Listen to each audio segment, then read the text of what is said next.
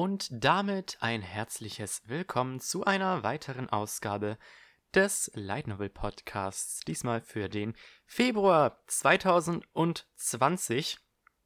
Ja, äh, der erste Monat des Jahres ist vorbei. Ähm, ich hoffe, er war für euch etwas ergiebiger als für mich. Ähm, ja, ich hatte leider ziemlich viel Stress, was Uni und so weiter angeht, und deswegen bin ich nicht zu so viel Lesen gekommen, wie ich es mir ursprünglich vorgenommen habe. Die Winterseason hat außerdem auch gestartet in Japan, die Anime Winterseason. Äh, schön, dass wir tatsächlich jetzt auch mittlerweile ein klein wenig Winter bekommen. Ich weiß nicht, also bei mir hat es tatsächlich geschneit vor nicht allzu langer Zeit beziehungsweise eigentlich geradezu gestürmt. Also vor ein paar Tagen bin ich spontan in die Stadt gefahren, weil ich ähm, länger Mittagspause durch Zufall hatte und wollte mir ein paar Mangas kaufen. Hat es erstmal geschneit, dann hat es gehagelt und dann hat es geschifft wie verrückt. Ähm, also ja, zumindest teilweise kommt der Winter bei uns an, aber vor allem in Form einiger neuer Light Novel Anime, aber auch leider in dieser Hinsicht äh, ist es ein bisschen mager bestellt, zumindest was mich äh, angeht. Ich habe tatsächlich nur zwei Anime diese Season angefangen, oder zumindest nur zwei Light Novel Anime. Ähm, und zwar Infinite Dendrogram natürlich, weil ich davon auch die Novels lese, aber auch ReZero.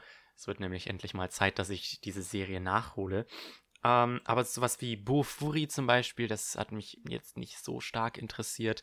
Oder ähm, mir fällt gar nicht mehr ein, was vielleicht Novel-Anime es noch gibt. Dieses Case Files of the Juwelier Richard oder irgendwas in der Richtung. Äh, das wollte ich sogar angucken, aber ich habe wirklich ähm, mir nicht so viel Zeit genommen für Anime diese Season, obwohl es da ein paar echte Schmuckstücke gibt, wie zum Beispiel äh, Keep Your Hands Off Azoken. Ähm, aber das würde jetzt hier ein wenig zu weit führen. Ähm, ja, darum soll es unter anderem gehen in dieser Ausgabe des Light Novel Podcasts. Newstechnisch hat sich im letzten Monat relativ wenig getan. Tatsächlich, ähm, es gibt eine Handvoll deutscher Manga-Lizenzen und ähm, noch ein paar Anime-mäßige Sachen. Aber tatsächlich gab es im letzten Monat keine einzige Light Novel-Lizenz, weder für den deutschen noch für den englischen Markt. Und das, obwohl ähm, Tokyo sein Programm, naja, zögerlich angekündigt hatte. Also es wurde ja schon vor Ewigkeiten geleakt. Ich glaube, das wurde ja sogar schon im Dezember geleakt, nicht wahr? Aber jetzt kamen dann, vor zwei Wochen kamen dann die offiziellen Ankündigungen auf Instagram. Und jetzt erst sind die Ankündigungen auf äh, der Website verfügbar. Also bei Tokyopop ist eine Katastrophe. Ultraverse ähm, hat vor drei Wochen schon begonnen mit den Ankündigungen und die sind immer noch nicht durch. Es fehlen immer noch zwei Lizenzen, aber ich glaube, da kommt Light Novel technisch nichts mehr rum. Ähm, Trotzdem, manga-technisch, wie gesagt, gibt es ein paar äh, heiße Teilchen für euch. ich weiß nicht, warum ich das gerade so formuliert habe. Und darum wollen wir uns jetzt dann gleich in den News kümmern.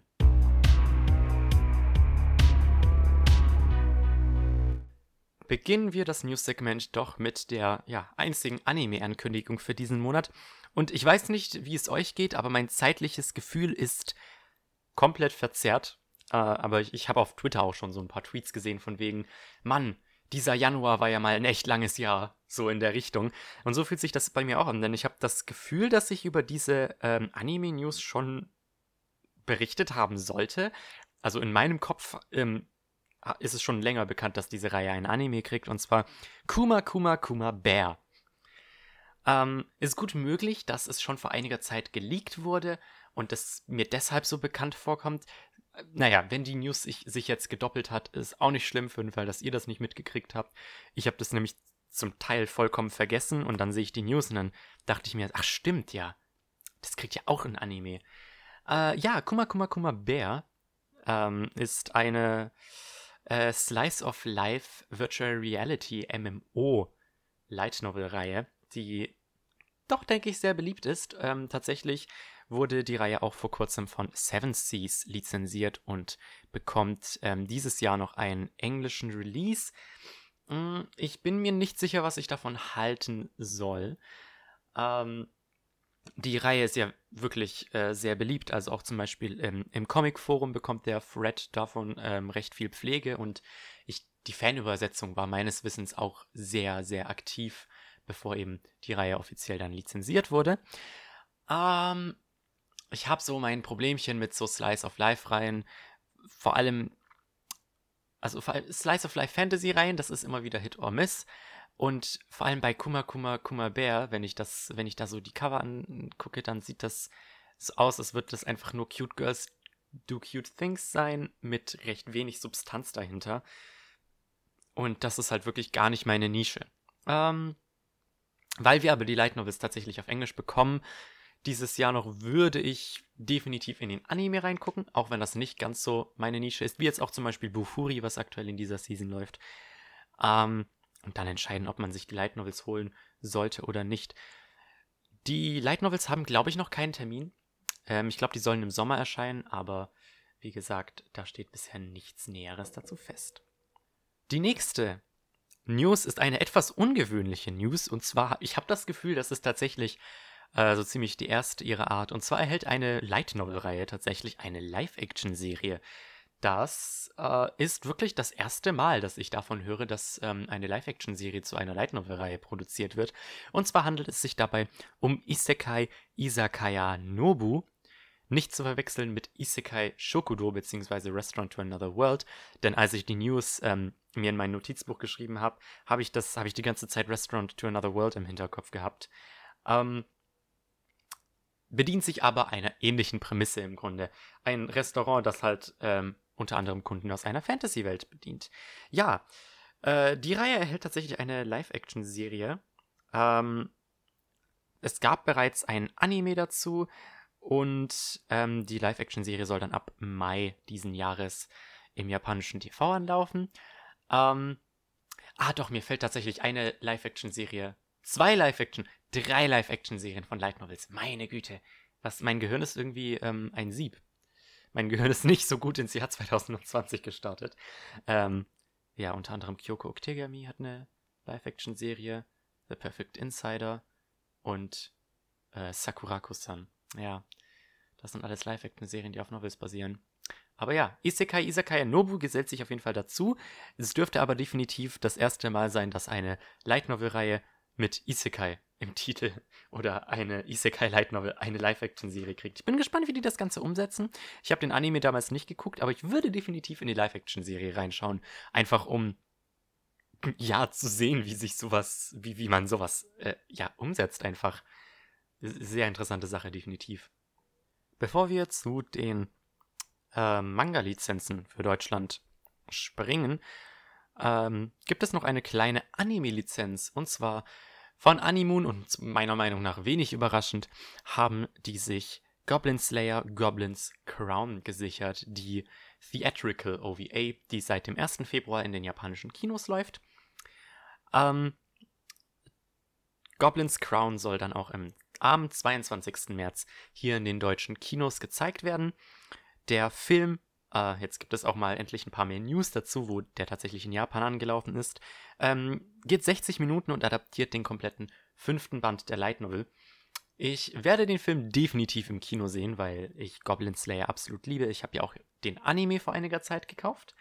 Ähm, wer mir auf meinem anderen Twitter folgt, hat das eventuell gesehen. Ähm, ich habe ja den Anime to You, nein, Quatsch, den Animoon Shop Gutschein gewonnen für 50 Euro und dann habe ich mir einfach komplett Goblin Slayer gegönnt. Ähm, ich werde den Film gucken im Kino, obwohl der fünfte Band auf Deutsch erst im Mai erscheint. Das ist ein bisschen unglücklich meiner Meinung nach, dass es tatsächlich jetzt so gekommen ist, aber es sei wie es sei, Haferbrei. Ähm, es gibt jetzt auch schon ähm, erste Reviews dazu. Also tatsächlich gestern oder ja, gestern müsste das ähm, Review auf Anime News Network rausgekommen sein, das durchgehend eher negativ war. Ähm, was hauptsächlich wohl darin begründet ist, dass 60 Minuten einfach viel zu wenig ist, um ein komplettes Buch zu adaptieren. Ähm, dafür allerdings ähm, der Soundtrack davon, äh, ich, also ich würde, ich würde, ich, ich, mir fehlen die Worte. Ähm, Mili macht ja den, den Vocal Soundtrack quasi, die Songs für die Anime-Adaptionen davon. Ähm, und vor kurzem wurde halt eben auch zum Film Static der ähm, Theme-Song zu dem Film released. Hört auf jeden Fall rein, äh, ist ein absolut geiler Song. Ähm, aber ja, das freut mich. Ich äh, bin mir sicher, dass ähm, Animoon den Film auch zeitnah auf DVD rausbringen wird. Vielleicht, hoffe ich. Ähm, bisher hat Animoon ja tatsächlich noch keiner der Filme, die sie gezeigt haben, auf DVD rausgebracht. Also Konos Super kam ja im Oktober. Und diesen Monat läuft auch der Date Alive Film, den ich vielleicht auch gucken werde. Ich bin mir da aber noch nicht sicher, ob ich da das Geld dafür ausgeben will. Ähm, aber ja, Markiert es euch im Kalender, der 22. März, dann kommt Goblin Slayer bei uns in die Kinos. So, weg von den ganzen Serien kommen wir jetzt zu ein paar Manga-Adaptionen, die definitiv den ein oder anderen erfreuen werden. Fangen wir an mit meinem absoluten Highlight. Und zwar erscheint der Manga von My Next Life as a Villainous All Routes Lead to Doom bei Manga Kult oder kurz liebevoll Baccarina genannt. Äh, ich, ja, werde das Ganze natürlich immer schön mit Baccarina abkürzen. Ähm, ja, das hat, ähm, an, das hat Manga-Kult in der Ani, oder Manga-Kalt, ich bin mir immer unsicher, wenn man das ausspricht, in der Animania angekündigt, dass man sich dazu die Manga-Adaption gesichert hat und diese ab Sommer diesen Jahres veröffentlichen wird. Das Ganze trägt auf Deutsch den Arbeitstitel Wie überlebe ich in einer Dating-Sim und ich bin mir nicht sicher, ob ich das gerade schon gesagt habe, aber wie gesagt, aber ja, ab Sommer erscheint dann der erste Band auf Deutsch. Das Ganze natürlich für 10 Euro, wie man es von Manga Kult gewohnt ist, dann im Großformat.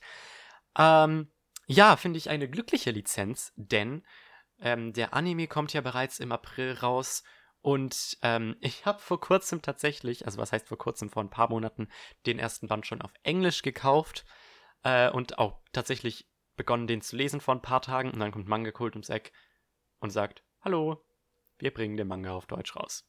Ähm, der Manga ist in vier Bänden abgeschlossen und äh, keine Garantie dafür.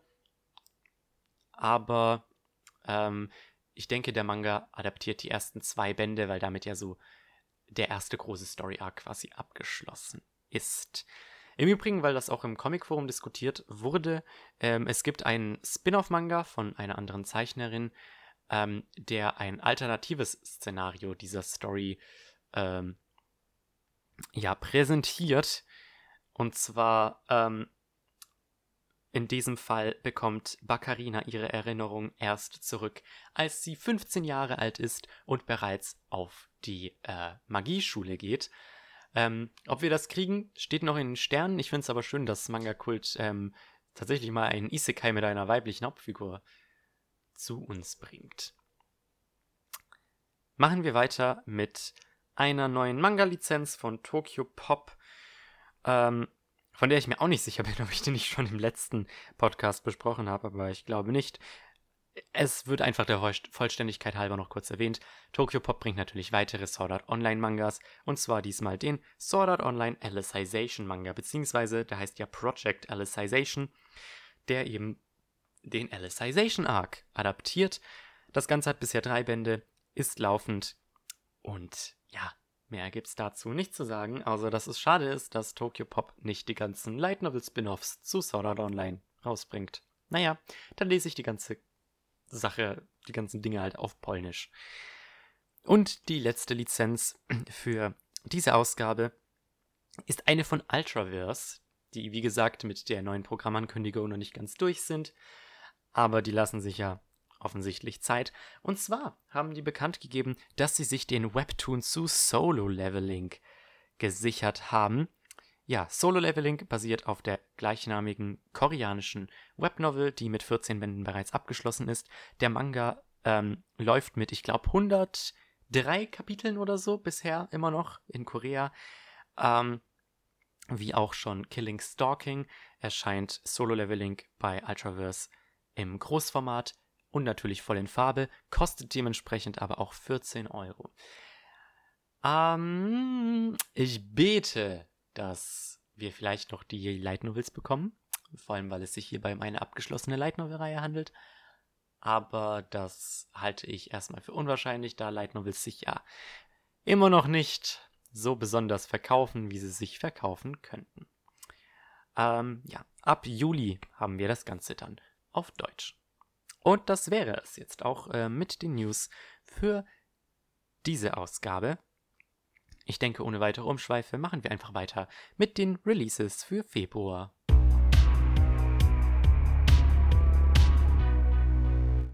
Ja, ich weiß, wir sind schon ein gutes Stückchen im Monat drin. Es tut mir wirklich, wirklich, wirklich leid, zumal dieser Monat ja auch kürzer ist als.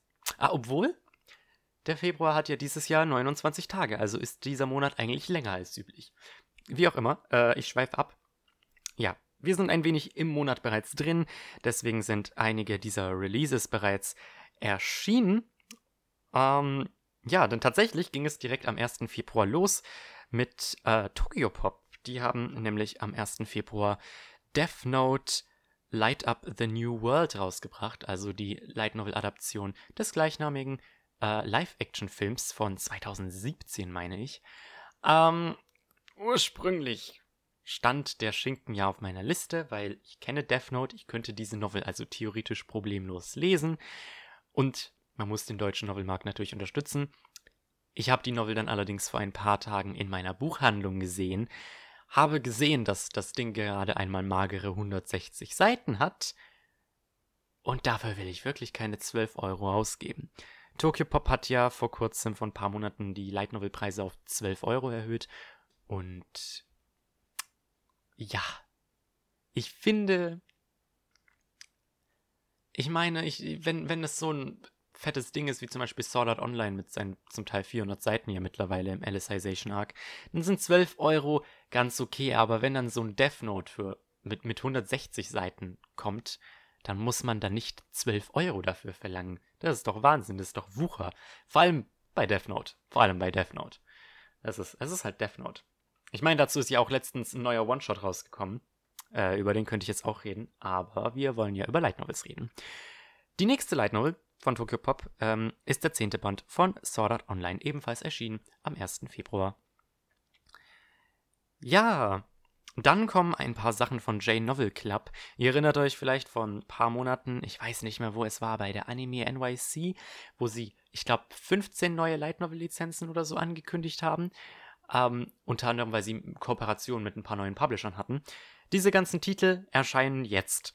Angefangen mit dem ersten Band von Grace of Gods, der als E-Book am 1. erschienen ist, gefolgt von The World's Least Interesting Swordsman, ebenfalls Band 1 als E-Book am 1. Februar erschienen. Am 2. Februar ging es dann weiter mit Isekai Rebuilding Project, dem ersten Band. Weiter bei J-Novel Club ähm, ist am 8. Februar der erste Band von Outer Ragnar als E-Book erschienen. Und ich muss es wieder erwähnen, ich habe beschlossen, keine E-Books mehr zu kaufen. Vor allem bei Light Novels, vor allem bei J-Novel Club. Ähm, ich denke, wenn eine Light Novel ein ähm, Taschenbuch-Release bekommt, dann ist das schon mal ein Indikator dafür, dass man diese eventuell mal lesen sollte. Ähm, ich habe aber natürlich ein paar Reviews mitverfolgt, unter anderem ähm, Isekai Rebuilding Project und Kobold King. Ich bin gespannt, wie das bei Outer Ragnar ist. Ich glaube, die sind alle drei von diesem Legend äh. Ähm, und die richten sich ja an ein etwas anderes Publikum, an ein etwas erwachseneres Publikum und weniger auf, ja, die Otaku Seite von äh, Light Novel Lesern. Und da ist generell der Konsens so, dass es gute Ideen sind, aber zum Teil sehr langweilig umgesetzt. Ähm, stützt sich nicht so sehr auf Anime-Tropes, aber mh, hm, könnte ein bisschen besser umgesetzt halt sein. Vor allem scheinen die äh, äh, Stories ein bisschen mehr slow-paced zu sein und gelegentlich auch mal ein bisschen düsterer. Man, man wird sehen, wie sich das Ganze entwickeln wird. Ähm, springen wir aber zum 11. Februar mit dem ersten Band der Bloom Into You Light Novel Reihe Regarding Sayaka Saiki. Ähm, der ist da endlich als Taschenbuch erschienen. Nein, Quatsch, der erscheint da als Taschenbuch, der ist ja noch nicht draußen. Ähm, und äh, ja, die Bloom You Novels ähm, wollte ich mir eigentlich kaufen, weil ich den Manga auch lese und den Manga absolut liebe. Ähm, auf Deutsch werden wir die Novels nicht kriegen. Ähm, deswegen wollte ich mir die auf Englisch kaufen.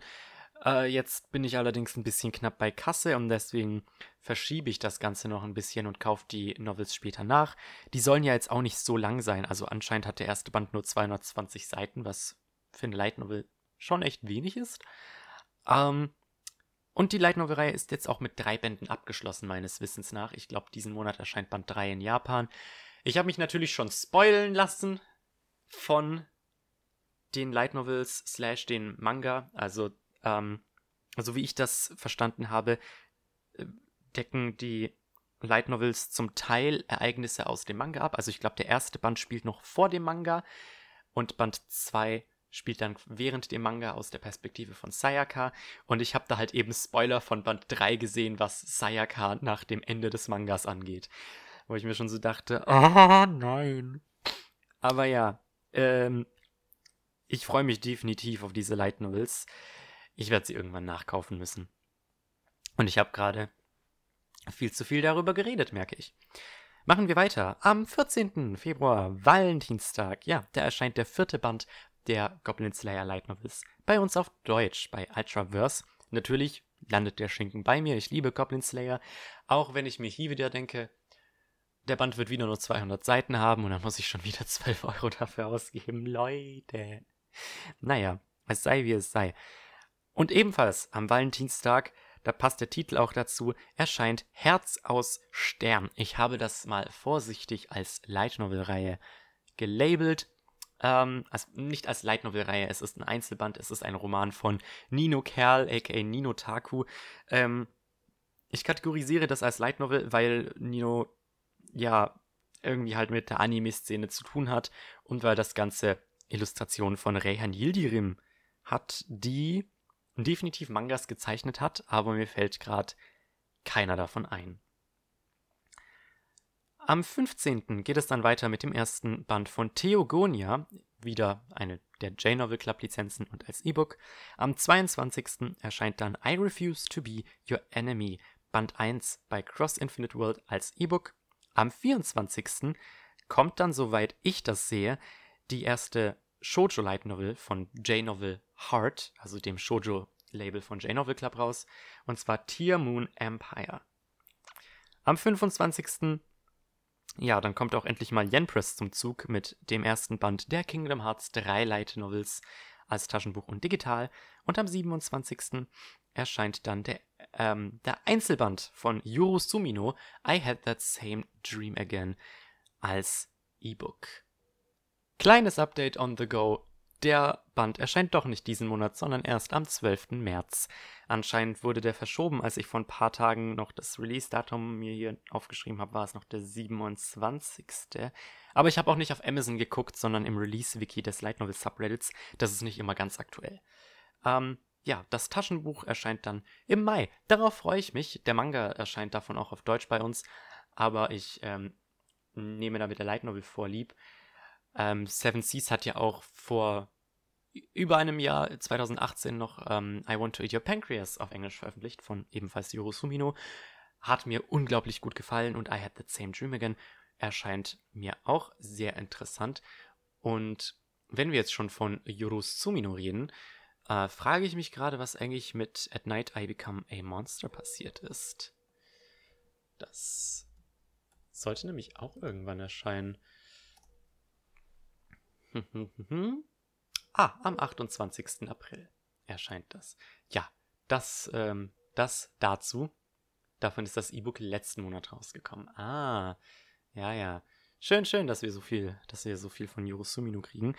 At Night I Become a Monster interessiert mich theoretisch nicht so sehr, aber weil mir Pancreas sehr gut gefallen hat, äh, schaue ich da auch rein. Also manchmal, manchmal ist es wirklich so, dass ich einen Autor finde, der mir sehr gut gefallen hat. Und auch wenn ich von der Buchbeschreibung nicht glaube, dass mir das Buch gefallen wird, kaufe ich mir das trotzdem und ich hatte da schon die ein oder andere Überraschung, was das angeht. Aber ich schweife erneut ab.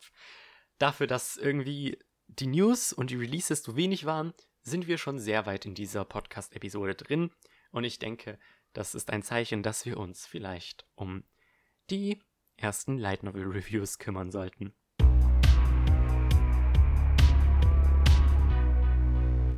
Ja, beginnen wir doch mal mit meinem neuen ewigen Sorgenkind, wie ich das jetzt eigentlich wirklich schon nennen muss, und zwar Infinite Dendrogram. Mhm.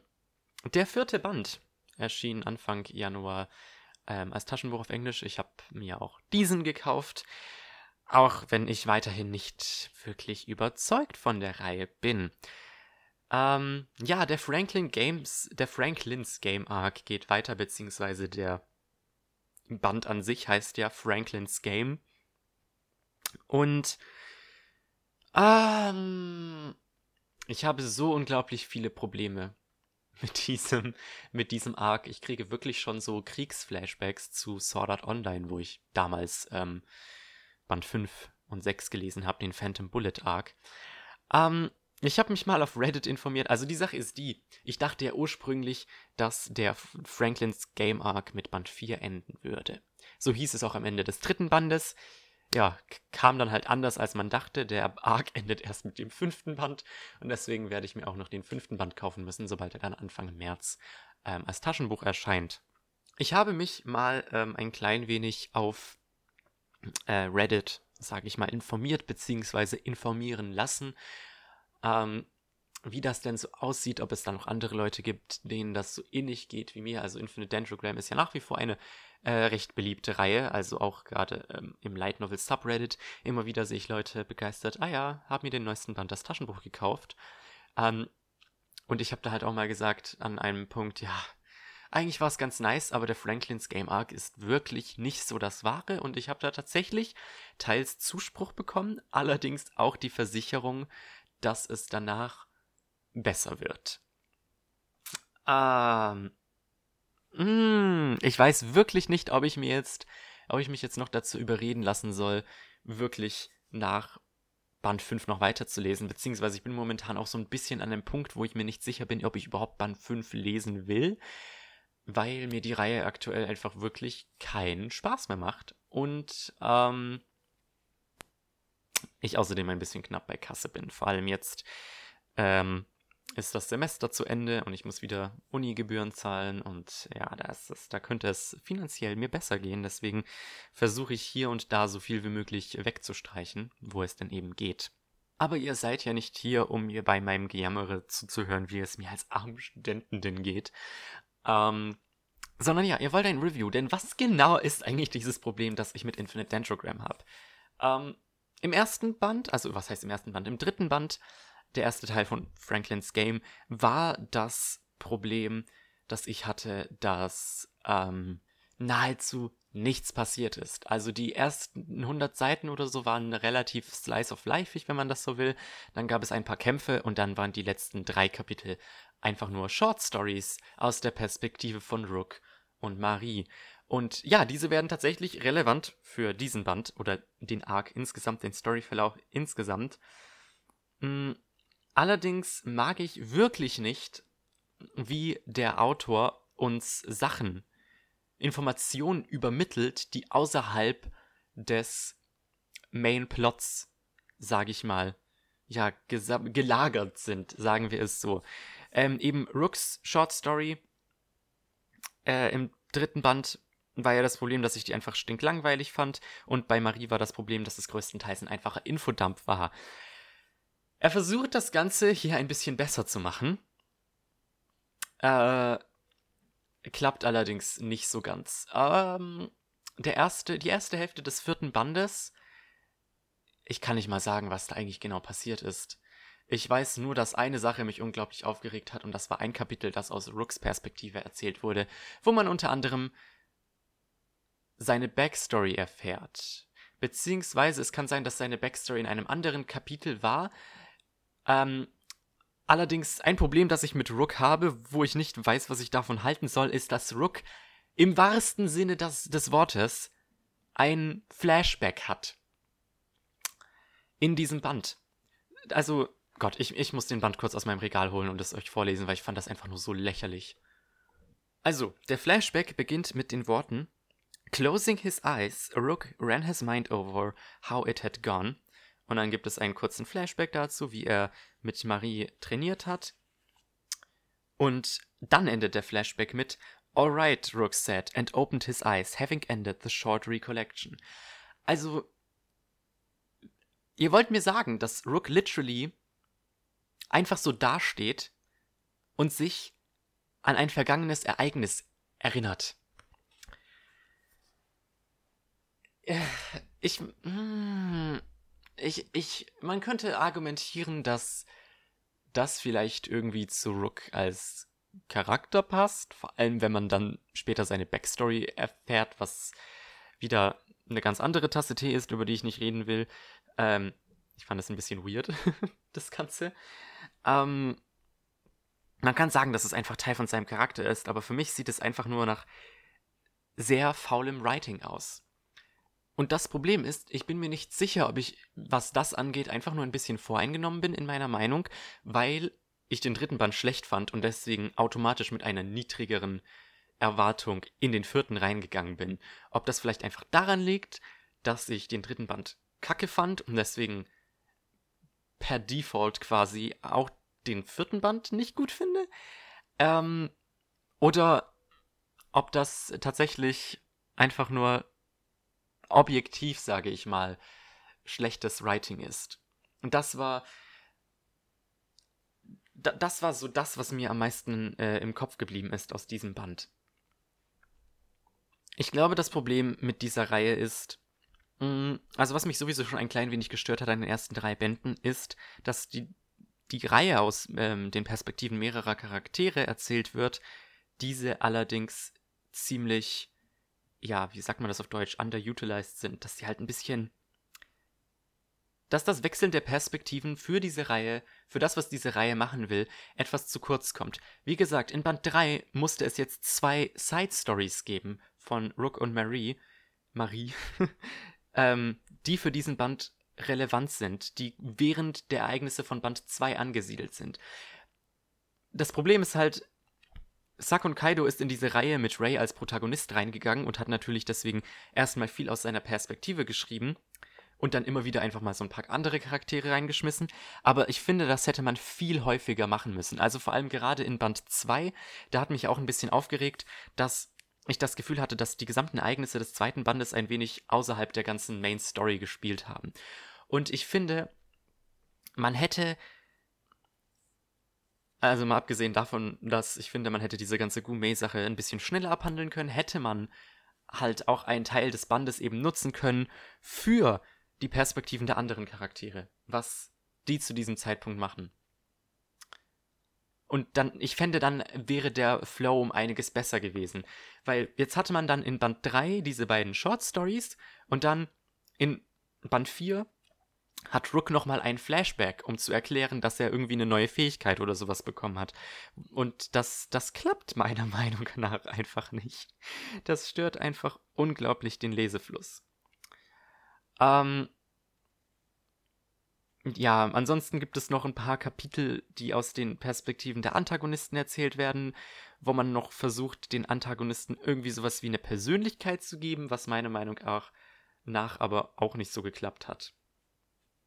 Das Problem ist halt bei diesen Antagonisten, das sind ja eigentlich absolute One-Off-Charaktere. Ich glaube nicht, dass die später wieder vorkommen oder vielleicht kommen sie vor, aber sie werden wahrscheinlich nicht mehr relevant werden. Und das ist so eine Sache, ähm, die mich zum Beispiel auch ähm, jetzt in der neuesten Staffel Sword Art Online vor allem gestört hat, dass man wirklich versucht hat, jedem einzigen Charakter, der dann eine Episode vorkam, irgendwie eine Backstory zu geben oder sowas. Ähm, das, das braucht es nicht. Das braucht es nicht. Das ist meiner Meinung nach ehrlich gesagt Zeitverschwendung, weil mich juckt der Charakter dann nicht mehr und nicht weniger, nur weil er ja, irgendwelche Probleme halt hat. Jeder hat Probleme, get over it, I'm so sorry. Das, das klingt jetzt wie etwas, was eine wirklich schreckliche Person sagen würde, aber ich finde, das, das braucht es wirklich nicht. Ähm, ja, es gab noch die ähm, Backstories von Hugo und ähm, Rook, was ich, ja, ist gut. Hat man das wenigstens auch geklärt. Ähm, insgesamt fand ich eben diese erste Hälfte, wo es halt diese Sache mit Rook gab und dann noch ein paar Perspektiven der Antagonisten, unglaublich zäh. Danach gab es ein paar Kämpfe und ich sag mal, ein paar Revelations. Ich fand das unglaublich cool. Ich fand eben Ray gegen äh, Hugo ziemlich cool. Ich fand das mit den eingefrorenen NPCs richtig cool. Ähm, hat für eine richtig schöne Atmosphäre gesorgt. Und ähm, ja, ich war allerdings trotzdem ein bisschen froh, dass dieser Band nur so 240 Seiten hatte, weil es, ja, es langsam halt wirklich mir keinen Spaß macht mehr zu lesen, ehrlich gesagt. Vor allem, es wird auch nicht besser dadurch, dass anscheinend Band 5 ähm, sehr viel Original Content hat, den es, aus der, den es in der Webnovel nicht gab, wo es dann um Franklin gehen wird, wo ich mir auch so denke, braucht's das jetzt oder braucht's das nicht? Bin mir ehrlich gesagt nicht sicher und ich weiß auch nicht, ob ich mich näher damit beschäftigen will. Ähm, ja, ob ich den fünften Band letzten Endes nun lese oder nicht, Uh, Only Time Will Tell. Aktuell läuft ja auch der Anime dazu, über den ich später in, diesem, in dieser Episode noch rede. Der Timestamp ist in der Beschreibung dazu. Ähm, vielleicht gucke ich auch einfach den Anime fertig, weil der wird ja Franklins Game adaptieren.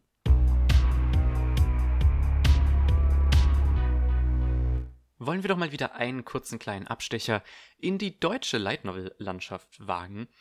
Denn ja, jeden Monat eine neue Light Novel von Ultraverse. Gott sei Dank. ähm, und ja, für den Januar war das der dritte Band von Meine Wiedergeburt als Schleim in einer anderen Welt. Ich lese die Reihe nach wie vor und nach wie vor bleibt sie recht unterhaltsam. Ich war bei dem dritten Band aber ein klitzekleines bisschen, ja, überrascht, in welche Richtung es gegangen ist.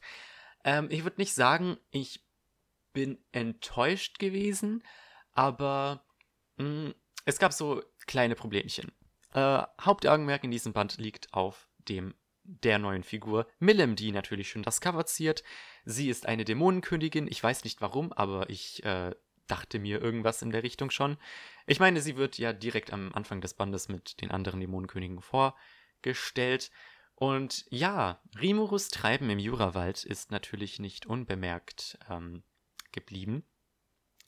Und die Dämonenkönige, unter anderem eben Millim, wollen, ja, sich eine Scheibe davon abschneiden, wenn man das so sagen will.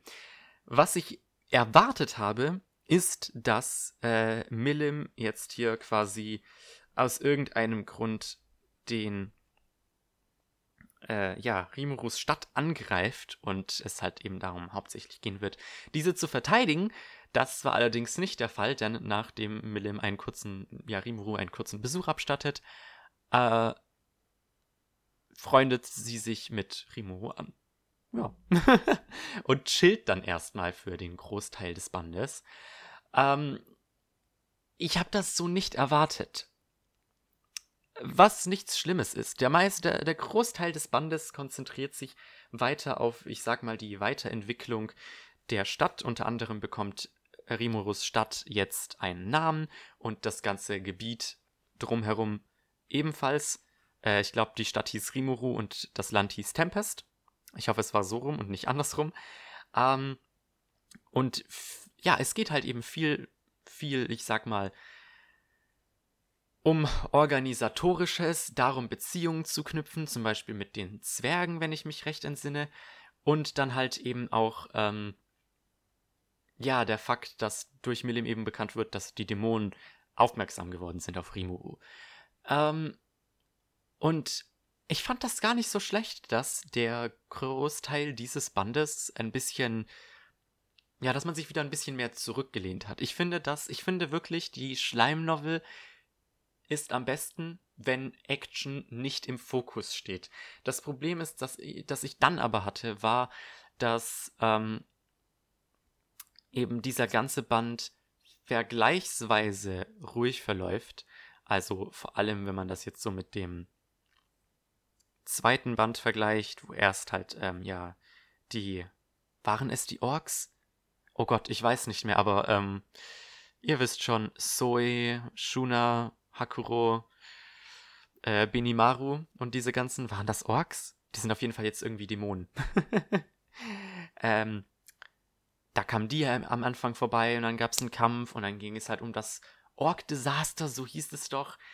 Ähm, und dann noch irgendwie, ja, diese ganze Sache mit Gabiru, also das war ja wirklich All-Out War. Und jetzt im dritten Band wird, wird halt vor allem zu Beginn erstmal nach diesem Chaos des zweiten Bandes ein wenig aufgeräumt. Ähm, was mir dann halt eben nicht gefallen hat an diesem Band ist, dass es am Ende wieder einen Kampf gab gegen äh, Charybdis oder wie auch immer man den aussprechen will. Einen, einen weiteren äh, Dämonen. Ähm, ja, der irgendwie aus seinem Siegel befreit wurde. Und die Sache ist die, ja, es macht Sinn, so wie man eben mitbekommt, wie die Dämonen im Hintergrund ihre Finger im Spiel haben, also diese, diese hochrangigen Dämonen wie halt Milim.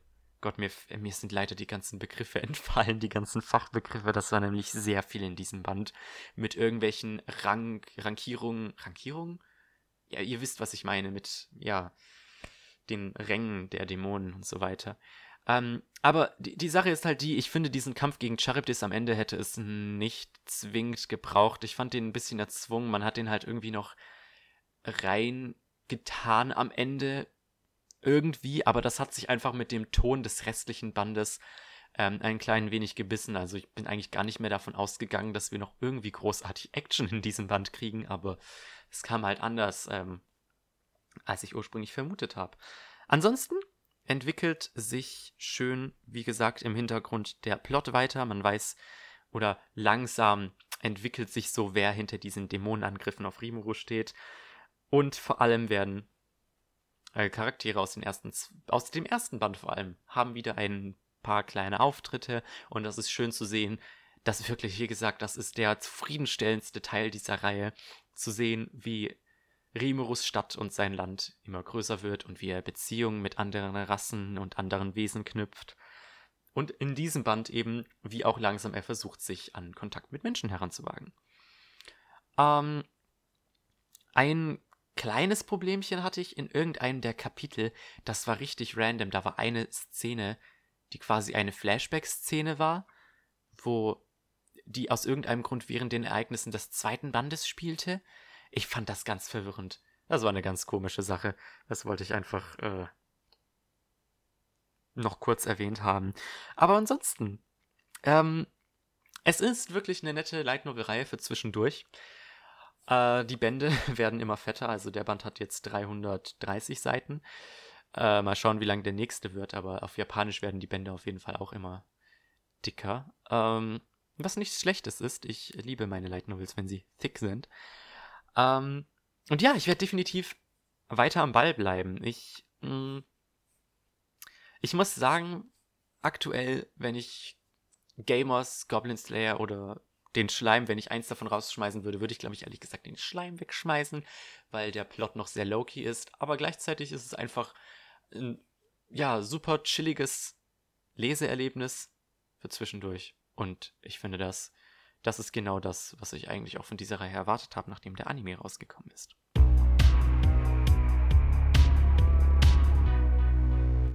Ja, machen wir doch weiter mit der letzten Light Novel für diese Ausgabe. Ja, die Episode ist leider ein klein wenig magerer. Ich habe ein paar spontane Entscheidungen getroffen, doch eventuell ein bisschen was hin und her zu schieben.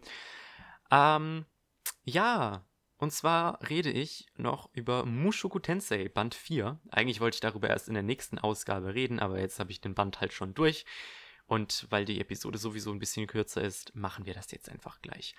Ähm, ja, der dritte Band fing ja damit an, dass Eris und Eris, dass Eris und Rudius auf dem fremden Dämonenkontinent gestrandet sind. Ich blättere hier gerade durch den Band, falls ihr das hört. Äh, ja, das ist literally, das heißt einfach der Dämonenkontinent. Das ist auch schön. Äh, sehr deskriptiver Name. Ähm, haben, sind dort auf den freundlichen Supert Ruigiat getroffen. Ui, äh, und ähm, mit seiner Hilfe wollen sie nun zurück ähm, in ihre Heimat kommen. Das Ganze gestaltet sich natürlich etwas schwieriger als einfach, denn zum einen, ähm, ja, gehört Ruijat eben zu den Subat an, die äh, als Killermaschinen denken und deswegen macht es das denen nicht gerade einfach, ähm, einfach durch die Städte zu marschieren. Andererseits natürlich brauchen sie für ihre Reise irgendwie Geld und deswegen ähm, haben sie den Großteil des dritten Bandes damit zugebracht, in der Abenteuergilde äh, Gilde Geld einzukassieren. Hier geht die Reise nun endlich mehr oder weniger weiter. Also was heißt mehr oder weniger? Doch, die Reise geht so ziemlich weiter. Ähm, und Rudius versucht für seine Gruppe ein Schiff zu finden, mit dem die, ich glaube, von Windport nach Sandport kommen können. Ich glaube, so war das. Ähm, ja, der Band war mal wieder super unterhaltsam. Also wirklich, Mushoku Tensei ist eine meiner äh, aktuellen Lieblings-Light Novel-Reihen, die ich so lese. Ähm, hat ein paar kleine Flaws.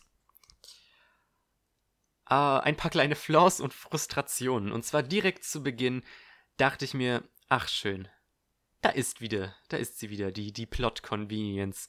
Denn zufälligerweise, oder naja, mehr oder weniger zufällig, trifft Rudius in einer abgelegenen Gasse auf eine Dämonin, und zwar die gute Kishirika Kishirisu, von der man im ersten, nein, Quatsch, im dritten Band schon so einiges mh, hm, gehört hat. Er hilft ihr und sie gibt ihm dann ein Dämonenauge, mit dem er die Fähigkeit hat, ähm, bis zu, also mehrere Sekunden in die Zukunft zu gucken, aber hauptsächlich eine Sekunde, weil ich glaube, mehrere Sekunden nach vorne zu gucken, ähm, kostet zu viel Mana, ist zu anstrengend und außerdem ändert sich die Zukunft innerhalb von mehreren Sekunden oder es gibt so viele Möglichkeiten, wie die Zukunft sich innerhalb von ein paar Sekunden ändern kann, dass, dass, dass man damit nicht klarkommt. Jedenfalls, er kann jetzt in die Zukunft gucken mit seinem einen Auge. Das ist so das Main Gimmick in diesem Buch. Und das, das Problem ist halt, es ist halt wirklich Plot Convenience, wo ich mir so dachte, der Autor dachte sich jetzt, ah ja, Rudius braucht vielleicht irgendwie eine neue Fähigkeit, wäre mal ganz nice, oder irgendwas Spezielles, das ihn von allen anderen abhebt. Und dann schmeißt er ihm halt ähm, das Dämonenauge hin. Jetzt kann man natürlich sagen, dieser seltsame Gott aus dem dritten Band ähm, gibt Rudius einen kleinen Tipp ähm, wo er sie findet. Aber trotzdem, ich finde, das schreit einfach nach Plot Convenience. Das ist wirklich der schwächste Aspekt dieses Bandes. Ja. Ansonsten ist dieser Band unglaublich unterhaltsam. Es gibt schöne kleine Bits an Worldbuildings und es gibt eine kleine Short Story über Roxy, die tatsächlich minimal frustrierend ist, denn wenn man gut aufgepasst hat, realisiert man, dass in dieser Extra Story Roxy tatsächlich Ruijert und Eris begegnet ist, aber weil sie die beiden nicht kennt, hat sie sich nicht gedacht, dass sie mit Rudius in Verbindung stehen könnten. Ah. und man lernt auch noch ihre Party kennen, mit der sie jetzt da durch die Gegend zieht, die wohl auch ähm, sowas wie ehemalige Freunde von Paul und Zenith sind, also Rudius Eltern. Ähm, und ich hoffe, wir kriegen in den folgenden Bänden mehr von denen zu sehen, denn das scheint ein sehr interessantes Pakt zu sein. Und obwohl das nur so, was weiß ich, 20, 30 Seiten waren, äh, war das wirklich ein sehr unterhaltsames kleines Kapitel. Äh, danach ja, geht es ein klein wenig actionreicher zu, als Rudius versucht, eine Gebühr zusammenzusammeln, dass sie eben das Schiff benutzen können wo sie unter anderem in einen Schmuggelring verwickelt werden und Rudius ähm, entführt wird. Ähm, und ja, ein paar Kapitel einfach mal eben nackt verbringt. fand ich, fand ich okay. Äh, ich, ich weiß, einige Leute hatten Probleme mit Rudius, weil, ja, Rudius ist halt Rudius. Ich poste immer wieder irgendwelche Ausschnitte von seinen perversen Gedanken auf Twitter. Ich finde das unglaublich unterhaltsam. Viele Leute denken sich, das muss jetzt nicht wirklich sein. Und ich weiß nicht. Ich glaube, die meisten Leute werden tatsächlich glücklich sein, dass der Anime wahrscheinlich das Ganze ein wenig zurücknimmt, weil man innere Monologe einfach nicht so gut ausdrücken kann in Anime. Ähm, aber ich werde, ich werde das tatsächlich ein klein wenig vermissen, wenn die Anime-Adaption kommt, weil ich finde, dass das gibt Mushoku Tensei seinen eigenen Charme. Ich glaube, ich habe auf Twitter gepostet, ohne Peniswitze wäre Mushoku Tensei einfach nicht das gleiche. Ähm, und ja, ich fand, ähm, dass Eris mir in diesem Band ein klein wenig zu kurz kam. Man hat schön gesehen, dass sie sich als Charakter entwickelt hat, von Band 2 bis Band 4. Insgesamt kam sie und auch Ruigert ein bisschen zu kurz in diesem Band. Dafür hat man ähm, einen neuen Charakter äh, vorgestellt bekommen namens Geese. Man hat auch ein bisschen was über Ghislaine tatsächlich erfahren, denn ähm, Rudius trifft da auf Leute von ihrem Stamm und ähm, das ja, waren so ganz nette Titbits, aber ich finde es halt ein bisschen schade, dass die Hauptfiguren ähm, weniger Fokus haben. Und was ich ein bisschen sehr seltsam für diese Reihe fand, ist, wie innerhalb des letzten Kapitels dann irgendwie fast ein halbes Jahr im Zeitraffer vergeht, wo ich mir so dachte, das ist schon fast untypisch eigentlich für diese Reihe. Eigentlich hätte ich erwartet, dass ähm, Rudius und Co. jetzt nochmal einen ganzen Band mit ähm, eben diesen Beast, Beastkin, wie heißen die denn offiziell? Beastfolk Children, nein, Beastfolks, so heißen die, dass die dann einen ganzen Band mit denen verbringen, aber am Ende dieses Bandes reisen sie dann auch eben weiter. Also insgesamt, die Story schreitet voran und was mir so ein bisschen aufgefallen ist, ich meine, Mushoku Tensei hat ja jetzt nicht wirklich sowas wie einen klaren Plot, aber das ist meiner Meinung nach gar nicht schlimm. Es weil es einfach so um dieses Adventure geht. Darum, wie eine Gruppe Charaktere eine ja, fremde Welt erkundet und dabei allerlei Abenteuer erlebt und äh, Entwicklungen durchmacht. Und ich, das ist, ja, das macht ein bisschen diese Reihe aus. Also ich finde, da macht es mir auch gar nichts aus, dass es nicht quasi irgendeinen Antagonisten gibt.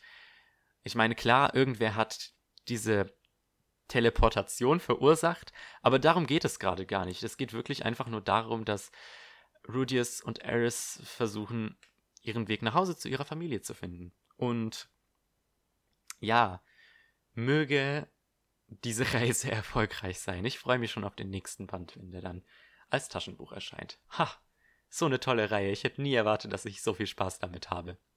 Aber gut, wie gesagt, das war nun die letzte Light Novel für diese Ausgabe, was bedeutet, wir gehen jetzt weiter zu den Anime der Winterseason 2020. Uh.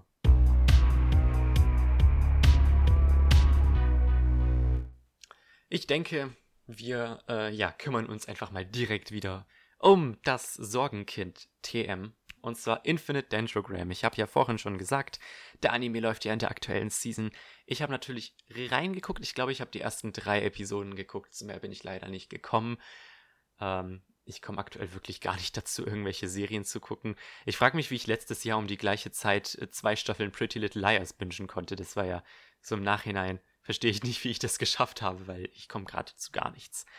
Ähm, aber Infinite Dendrogram ja, ich habe ja schon meinen Unmut gegenüber der Light Novel deutlich gemacht. Dabei waren die ersten zwei Bände gar nicht schlecht. Das Problem ist halt, der Anime, den hat es wirklich unglücklich getroffen. Ich, wo ich gesehen habe, welches Studio das macht, sind schon ein paar rote Flaggen bei mir aufgegangen, wenn man das so sagt. Äh, weil das Studio nämlich, glaube ich, Studio Nuts war, N-A-Z, wie auch immer man es aussprechen will, das damals im Oktober 2018 den furchtbaren Imoto-Anime gemacht hat, bei dem wirklich jedem aufgefallen ist, dass irgendwas bei der Produktion nicht stimmt, wo sich sogar verzweifelte Hilfeschreie von Animatoren in den Credits versteckt haben. No joke. Ihr müsst danach googeln. Es ist, ich will nicht sagen eine witzige Geschichte, weil eigentlich ist es eine traurige Geschichte, aber man kann sehr traurig schmunzeln darüber. Jedenfalls besagtes Studio hat auch diese Anime-Adaption gemacht, allerdings sind es nicht 10 Folgen Slice of Life, sondern 13 Folgen Action. Und da dachte ich mir, huh, ich weiß ja nicht, äh, ob das was wird. Und leider haben sich meine Befürchtungen bestätigt. Denn das Production Value dieser Serie ist, ist leider unglaublich niedrig. Die Serie sieht einfach nicht gut aus. Definitiv besser als der Imoto-Anime. Viel, viel besser. Aber wirklich sehr oft ist mir aufgefallen, dass Sachen ein wenig off Model waren. Die Action-Szenen in den ersten drei Folgen waren ganz okay. Aber insgesamt hat die Serie einfach keinen wirklich polierten Eindruck auf mich gemacht. Zum Soundtrack kann ich nichts sagen, außer dass ich das Opening schon gehasst habe, bevor die Serie rausgekommen ist, weil ehrlich gesagt, ich weiß nicht mehr, wer die Sängerin ist. Ähm, ich weiß nur, dass es Unbreakable heißt, das Opening. Ähm, es tut mir leid, aber das Opening klingt einfach so generic, dass ich keinen Bock habe, das zu hören. Und dann kommt noch die Tatsache, dass äh, man hier eben versucht, den gesamten Franklins Game Arc abzudecken, der ja fünf äh, Bände einnimmt innerhalb von 13 Folgen. Es kann gut gehen, wie zum Beispiel bei Danmachi. Ich fand, meiner Meinung nach, hat Danmachi äh, das ganz gut gemacht. Aber in dem Fall ging es wirklich nicht. Also, das ist mir bei der ersten Folge aufgefallen, dass die war einfach echt nicht gut gepaced. Man hat viel zu viel versucht, in eine Folge reinzupacken. Und das Problem ist, es ist halt nicht mal wirklich die Schuld des Animes, würde ich sagen, weil der Content, den man versucht hat in der ersten Folge zu adaptieren, war halt gerade nicht ausreichend für eine Doppelfolge, aber halt, also was heißt gerade nicht ausreichend? Es war gerade zu viel eigentlich für eine einzelne Folge, aber halt auch nicht ausreichend für eine Doppelfolge. Und hätte man halt ähm, bis zu dem äh, ja zu dem ersten Mal, wo Ray gestorben ist, animiert, dann also eine Doppelfolge daraus gemacht, dann hätte das irgendwie auch nicht so ganz gepasst. Äh, so inhaltlich. Und das ist, ist ein bisschen unglücklich. Äh, ja, ich glaube, die ersten drei Folgen adaptieren etwa den ersten Band und ich habe nicht weitergeguckt, aber so wie es aussieht, hat man den zweiten Band mit der Gourmet Gang tatsächlich in einen, nee, in zwei Folgen abgedeckt. Und ähm, ich weiß nicht, wie das äh, sich geguckt hat, aber ich kann mir vorstellen, dass das wieder ein Rushfest ist, wenn man das so sagen will. Deswegen, ja, ich meine, der Anime, ich wünschte, der Anime wäre gut, weil viele Probleme, die ich mit der Novel habe, sind Sachen, die der Anime sehr einfach beseitigen könnte. Einfach dadurch, dass der Anime animiert ist und nicht geschrieben. Versteht ihr? Ähm, aber leider äh, ist Pacing schlecht, Animation mh, vorhanden. Nein, das, das wäre jetzt, das wäre jetzt zu viel ähm, Shade, aber es ist halt einfach wirklich keine gute Anime-Serie. Und deswegen, ich habe, wie gesagt, ich hänge jetzt ein paar Folgen hinterher und vielleicht gucke ich irgendwann weiter, aber es sieht nicht gut aus für Infinite Dendrogram, meiner Meinung nach. Und das tut mir wirklich leid. Ich habe wirklich versucht, es zu mögen, aber es, es soll wohl einfach nicht klappen mit uns.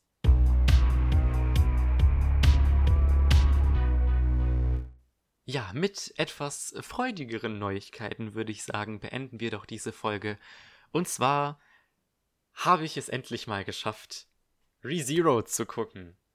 Ja, mehr oder weniger. Äh, ja, die zweite Staffel von ReZero startet ja bereits im April im japanischen Fernsehen und passend dazu hat man sich entschieden, einen Director's Cut im japanischen Fernsehen laufen zu lassen, der ja im Grunde ReZero in Doppelfolgen mit etwas anderen Animationen und wohl ein paar zusätzlichen Szenen sein soll. Ich habe ReZero, die erste Staffel, wo sie damals rauskam, nicht geguckt. Ich wollte es immer gucken. Ich habe tatsächlich auch die ersten drei Folgen, also den ersten Story Arc, irgendwann geguckt, so 2017, 18 rum. Und fand es nur ganz okay. Und habe dann irgendwie nicht weitergeguckt. Äh, ja, es sei wie es sei. Jetzt gucke ich aber eben den Director's Cut. Mittlerweile sind auch tatsächlich schon ähm, sechs Folgen draußen. Ja. Ähm, womit die ersten elf Folgen der originalen Serie abgedeckt werden, beziehungsweise die ersten zwei Story Arcs. Also eben der Arc in der Stadt und der Arc in der Villa. Und ich verfolge natürlich ähm, einen Post auf MyAnimalist, der immer geupdatet wird, wenn eine neue Folge rauskommt, der beide Versionen vergleicht. Bisher waren es scheinbar nur kleinere Änderungen, ein paar äh, verlängerte Szenen hier und da, ähm, andere Beleuchtung. Ähm, oder oft einfach eine längere Version von Styx Helix, die am Ende spielt. Ja. Bisher nichts Bahnbrechendes, aber viele meinten auch, dass es wahrscheinlich eher in der zweiten Hälfte ähm, mehr Änderungen geben wird, weil da eben ein paar Schlüsselszenen für die zweite Staffel fehlen, was ähm, Sinn macht. Denn immerhin hat man versucht, innerhalb von 14 Folgen, ich glaube, sechs Bände fast zu adaptieren. Das kann bei bestem Willen nicht gut gehen. Und deswegen bin ich auch ein bisschen gespannt, wie die das mit der zweiten Staffel angehen. Ich habe mich nämlich ein klein wenig informiert. Ich glaube, der nächste Story Arc wird wieder sechs Folgen sein und der darauf folgende, äh, sechs Folgen, sechs Bände sein. Und der darauf folgende, ich glaube, auch nochmal sechs. Und ich bin dann eben gespannt, wie die zweite Staffel das Ganze adaptieren wird. Ob es dann 24 Folgen sind für sechs Bände oder ja, halt nicht das. Es gibt sehr viele mögliche Kombinationen, wie man das angehen könnte. Es bleibt spannend, aber darum geht es nicht. Es geht um meine Meinung zu ReZero, denn ich habe das tatsächlich endlich, ja, ich gucke die Serie endlich und ich bin überrascht. Wirklich der erste Arc, auch bei dem, beim Rewatch quasi, hat, er war okay. Es war nichts Bahnbrechendes, meiner Meinung nach. Subaru ist mir ein bisschen auf die Nerven gegangen, aber man, man wird irgendwie doch warm mit seinem Charakter. Und ähm, ja, ich liebe diesen Dude und ich will nur, dass er und Emilia glücklich werden. Ja, ich bin Team Emilia, hallo. Leute auf Twitter haben gemeint, ja, du wirst schon noch verstehen, warum wir Rem lieben. Jetzt hatten wir Rems Backstory und ich denke mir so, I mean, I guess, nichts Neues meiner Meinung nach mit Zwillingen, von denen einer sterben müsste. Das hatten wir schon in Shaman King und Higurashi. Ist ein bisschen ausgelutscht. Ähm, obwohl ich sagen muss, ich äh, liebe, wie Rem geschrieben ist. Äh, das war. Das war echt super. Aber ja, was, was halte ich denn generell davon?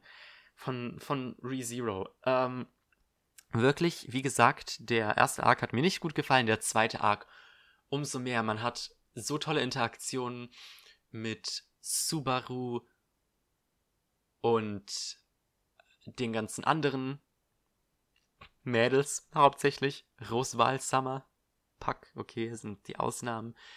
Ähm, und äh, was ich erstaunlich finde, ist, dass man trotz der.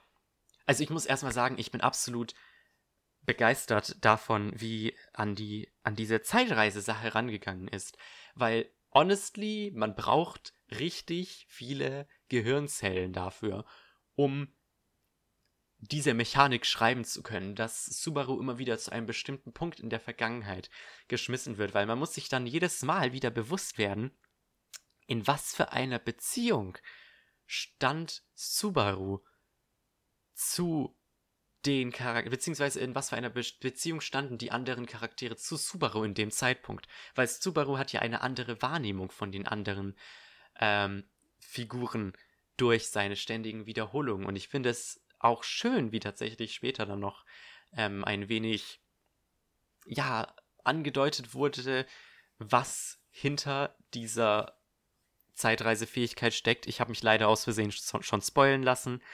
Ähm, Mother's Basement hat ja letztens wieder ein Video dazu gemacht zu ReZero, ähm, wo er gemeint hat, ja, ReZero ist ein Meisterwerk und deswegen solltet ihr es gucken. Ich dachte, ich als naiver Weep dachte natürlich, das Video wäre spoilerfrei. Immerhin soll es uns dazu bringen, diese Serie zu gucken.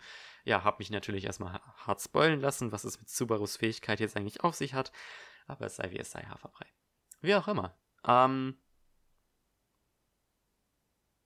ja, ich bin richtig begeistert und ich fand,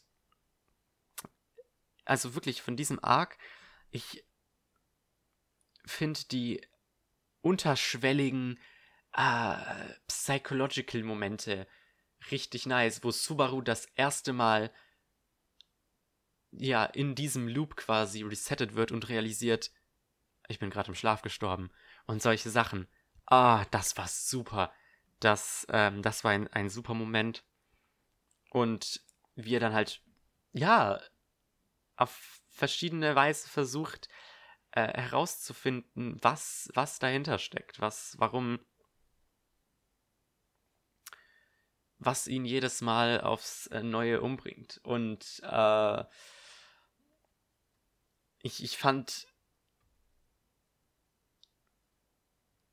was, was halt hier schön war im Kontrast zu dem ersten Arc, ist, dass man tatsächlich nicht wusste, wer Subaru an den Kragen wird. Warum stirbt er jedes Mal? Und da werden auch so ein paar Red Herrings, sag ich mal, hier und da hingeschmissen, äh, wodurch man ins Spekulieren kommt und ja, das muss man halt hinkriegen. Ich, ähm, ich weiß, Harui Suzumiya ist ja bekannt dafür, das absolut schlechteste Beispiel von einem Time Loop zu sein. Äh, nicht einfach achtmal die gleiche Folge wiederholen, das geht nicht. Das, ja, das ist jetzt das Extrembeispiel, wie man es nicht machen sollte. Aber ReZero macht es genau richtig. ReZero weiß wirklich, wie man an, an so etwas rangeht. Wie man ein, ja, wie man einen gleichen, einen gleichen Zeitraum mehrmals erzählen kann, ohne dass es langweilig wird. Ähm, und halt auch wirklich, wie man Charaktere gut und konsistent, sage ich mal, schreibt. Ja, das wäre, denke ich mal, mein Senf zu der Serie. Ich war positiv überrascht und ich bin gespannt, wie es mit dem nächsten Arc weitergeht. Äh, ich habe da auch schon einige Spoiler gesehen. Mit Spoiler meine ich ein paar Todesarten, aber mit Spoilern ist es immer ja mal so. Also manchmal, oft ist es so mit Spoilern, dass selbst wenn man weiß, dass etwas passiert, finde ich immer noch interessant herauszufinden, wie es dazu kommt. Ich wusste zum Beispiel, wie Code Geass endet, aber fand die Serie trotzdem absolut spannend zum Schauen und so ist es auch hier. Naja, umso mehr natürlich die Tatsache, dass Charaktertode in dem Fall so eine Sache sind. Aber ich bin gespannt. Und ja, ich bin Team Emilia. Ihr solltet mich deabonnieren.